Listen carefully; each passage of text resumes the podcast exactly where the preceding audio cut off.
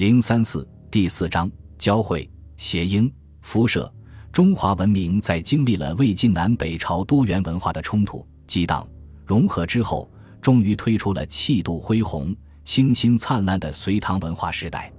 隋唐文化是中国文化史上的一座丰碑，是东方文明的一颗明珠，同时又是与印度、阿拉伯和以此为媒介，甚至和西欧的文化都有交流的世界性文化。隋唐王朝政治昌明，经济繁荣。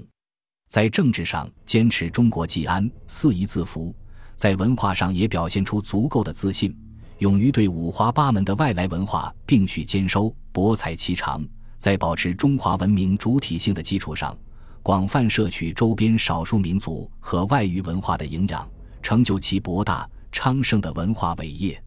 当唐文化大放异彩的时候，亚欧世界文明尚在低谷中徘徊。先进的唐文化以其强大的辐射力向周边地区和国家流布，促进了东亚各国文明的形成和发展，同时远播异域，对世界文明做出了贡献。